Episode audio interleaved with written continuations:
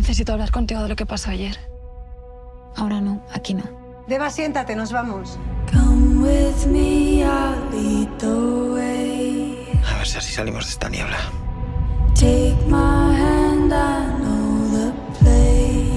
Deberíamos parar. Ya solo niebla. ¿Esto es normal?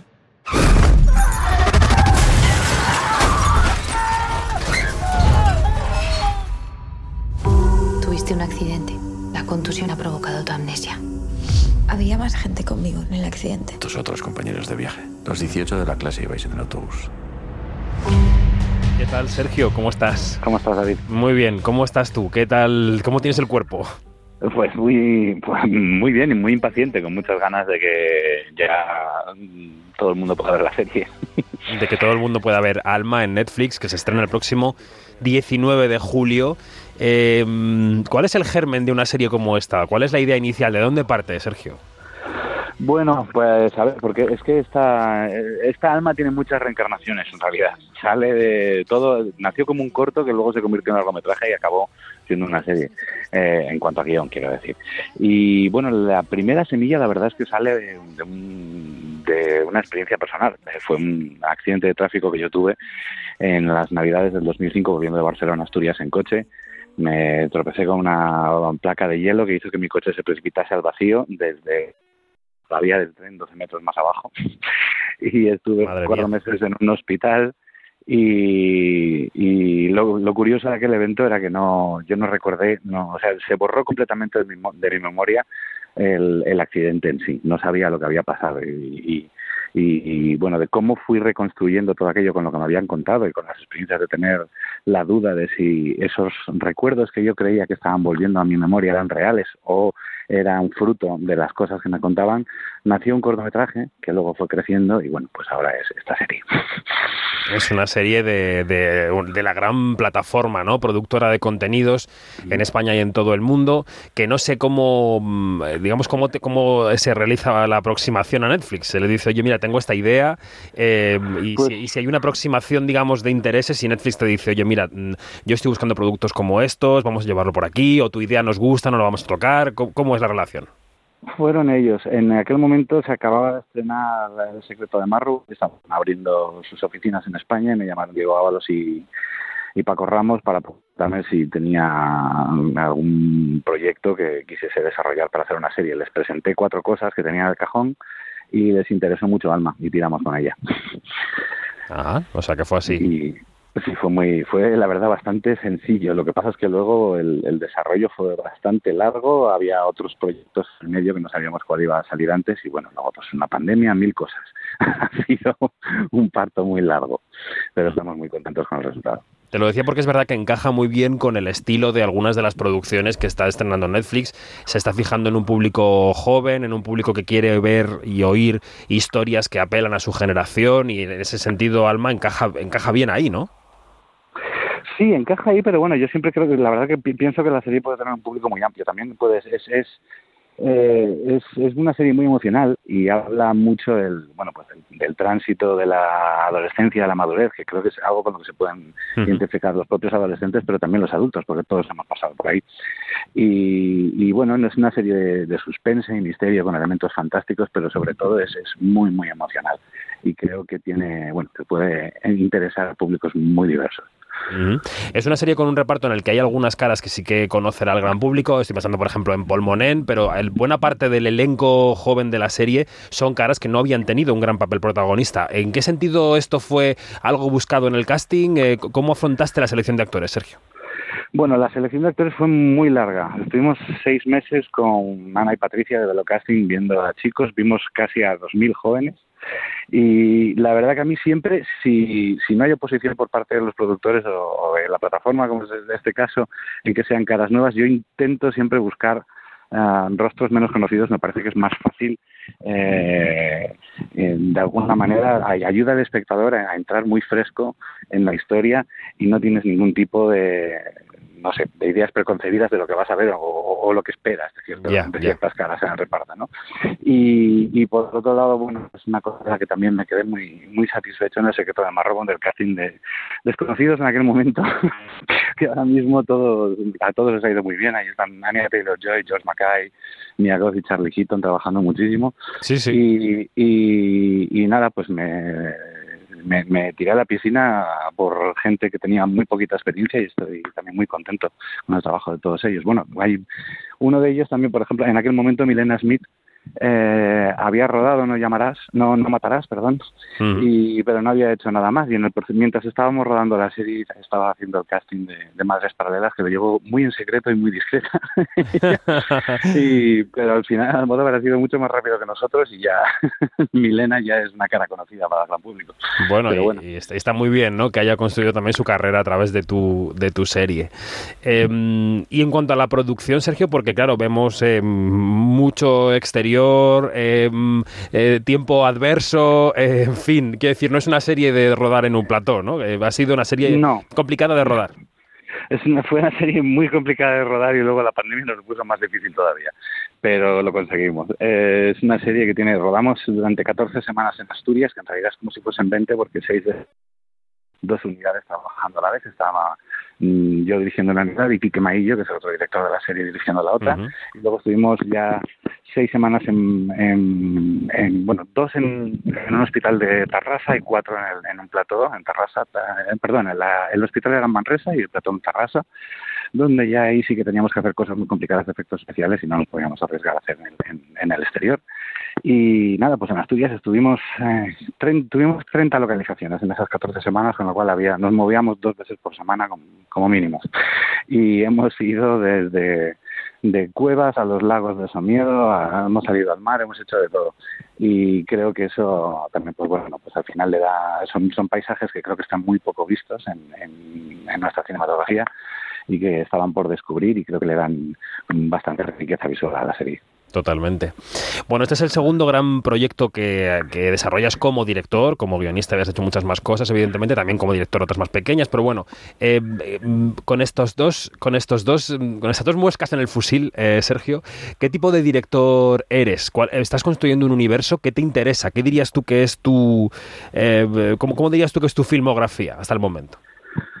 Uf, pues no lo sé. Y la verdad es que eh, intento evitar un poquillo las etiquetas, pero a ver, porque recuerdo, por ejemplo, cuando escribí El Orfanato, que en aquel momento estaba buscábamos una segunda película para hacer con, con Sí, Antonio sí. Bayona, y nos ofrecieron en ese momento muchísimas películas de terror y queríamos evitarlo para no caer en esa etiqueta de que bueno al final salió lo imposible hubo otra película entre medias que íbamos a hacer que no que no llegó a hacerse. Bueno la hizo otro director finalmente. Y, y luego pues pero siempre me han ido pidiendo eso. Sí que se queda ahí una huella. Y de hecho después de Marromón los otros proyectos que había presentado a Netflix no eran de género. Eh, y de hecho tengo muchísimas ganas de hacer una comedia. Pero como no tengo nada en mi currículum que lo vale me está costando más. Creo que eh, lo siguiente va a ir por ahí. Entonces, no lo sé, yo creo que si, si hay algo en común o alguna línea identificable, creo que esta, esta serie sí que tiene quizás lazos con El Orfanato o con El Secreto de Marrobon en cuanto a que es una historia eh, de misterio, que es, tiene algo de puzzle, que requiere un poco de participación activa por Sí, parte del sí. espectador, que esté intentando eh, hacer encajar todas esas piezas. Eh, y es una historia con, con, con muchos giros y sorpresas, pero sobre todo también es una historia con un componente emocional muy fuerte. Entonces yo creo que en ese equilibrio entre, entre el misterio y lo emocional es un poco donde, donde podríamos hablar de algún, algún tipo de sello o marca. Vale, vale, está bien, ¿eh? está bien la descripción, nos vale, nos vale, nos vale. Eh, ¿y, y cómo eres como director de actores y actrices en el set? ¿Qué tipo de relación estableces con ellos? Ya sabes que hay directores que son más eh, reacios al ensayo, por ejemplo, que son más de dejarles hacer mucho delante de la cámara lo que quieran ellos sin dar muchas instrucciones durante el rodaje, otros se meten más durante el proceso. ¿Tú cómo eres como director? Bueno, la dirección de actores es el proceso que más disfruto de, de, todo el rodaje y me meto muchísimo, me meto demasiado hasta el punto que alguna vez cuando, cuando se cuela alguien del making of a rodar como lo hacemos me da muchísimo pudor y espero que nadie lo vea porque juego mucho con ellos y siempre, o sea, Eh, lo que intento evitar en la parte de ensayos, que de aquí solamente tuvimos dos semanas para ensayar una serie que en realidad cuando pones todos los capítulos uno detrás de otro son más de seis horas, es como hacer cuatro películas del tirón.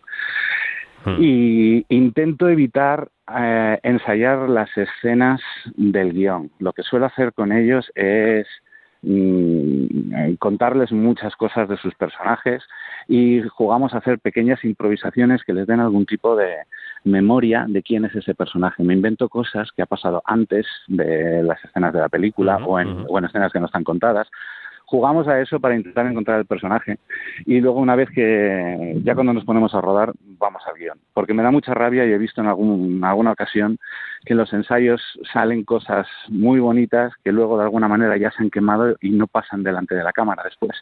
Entonces intento que todo lo que pase en guion pase por primera vez delante de la cámara y lo que sí hacemos mucho es, jugar, bueno, hacemos la, la versión tal cual está en guion y luego hacemos improvisaciones o a veces me meto yo para darles la réplica en vez del personaje que, tiene que estar delante y les, les, devuelvo frases que no era lo que estaba en el guion para sacarles reacciones o ponemos músicas o les cuento historias y bueno, está ruedo mucho un material. El montaje se alarga un poco, pero creo que bueno, a nivel actoral está estoy muy satisfecho de lo que ha pasado, especialmente con bueno, con, con todos estos chicos que no tienen mucha experiencia y y necesitaban pues un poco arroparles un poquito más. Hay, actriz, hay actores como por ejemplo Claudia Roset que cuando llegó estaba muy muy verde y al principio había que arroparla mucho y al final pilotaba ella sola. Claro. Y bueno, entonces es, es una de las partes más bonitas del rodaje también ver cómo van creciendo y cogiendo confianza. Y mm, quería preguntarte también por, por el panorama de las plataformas y los cines. Evidentemente es la cuestión de nuestro tiempo en el audiovisual, ¿no? El, el- la- la- el sufrimiento que, que están eh, mostrando algunas salas porque la gente no acaba de volver, salvo algunos títulos muy señalados. Y bueno, y las plataformas que parecían un refugio de producción para muchos eh, técnicos y actores y que ahora las noticias que surgen por todas partes dicen que van echando un poco el freno porque también están viendo que la sobreproducción eh, no, no les está rentando. ¿Tú, tú cómo ves el panorama de todo esto? ¿Qué, qué, qué adivinas en el futuro, Sergio? Eh, a ver, es, complicado, pero yo soy bastante optimista. A ver, por un lado, en, en, en este boom que ha habido, sí que es verdad que yo nunca he vivido, había vivido una situación donde fuese tan complicado eh, configurar un equipo para un rodaje porque todo el mundo estaba trabajando. Esto es algo que no había visto jamás. Y creo que nunca ha sido tan fácil para alguien que sale de una escuela o que hace un cortometraje y quiere incorporarse de encontrar una oportunidad para empezar a trabajar y, y ir aprendiendo su oficio trabajando, que es como se aprende las cosas más que en una escuela. Entonces creo que ha habido mm, muchísimas oportunidades. El lado malo es que de repente sí que es verdad que las plataformas han entrado, lo han absorbido todo y se han, se han comido un poco el, el, ámbito del cine, pero creo que hay motivos para la esperanza. Ahora pues hemos visto películas como Cinco Lobitos o Alcarrás, de repente que encuentran un sitio que a lo mejor antes era mucho más difícil encontrarlo y que encuentran su público. Y, y sí que hay el, el, quizás lo, lo, negativo de todo esto es que la gama, hay una gama media de películas que se, lo tienen más difícil, ¿no? Es como, tiene que ser ahora mismo para hacer una película que se en salas, ha de ser una película muy pequeña o una cosa gigante, eh, una franquicia o algo que ya esté como muy claro. eh, asentado, con el que el público conozca. Y sí que es verdad que esas películas de gama med de medias, eh, pues ahora casi que se, se, van a las plataformas donde hay esta sensación extraña de que eh, ese, ese, tipo de contenido se habla de él una semana, dos semanas y luego parece que desaparece en un vacío extraño. Entonces yo creo que todavía eh, con, con, la irrupción de todos estos nuevos canales estamos eh, se está buscando el equilibrio de, de ver en qué espacio y qué lugar tiene cada tipo de producción distinta. Pero creo que tenemos un espectro muy amplio y que hay sitio para todos. Y desde luego, yo vamos, de, desde cómo estaban las cosas cuando empecé a hacer cine a cómo están ahora, creo que el momento es mejor ahora mismo. Uh -huh. ¿Y lo próximo qué? ¿Qué es? Bueno, pues lo próximo es, eh, no lo sé, tengo muchos proyectos. ¿Descansar? ¿Vacaciones? ¿Y luego? mm, vacaciones, bueno, tendré 15 días. Bueno, bueno, está bien, está bien. Porque de hecho estoy ya preparando, estamos prevenidos para muchas cosas que puedan pasar, depende de qué pase con el, con el estreno de la serie. Agazapados. Y, y qué acogida tenga con el público.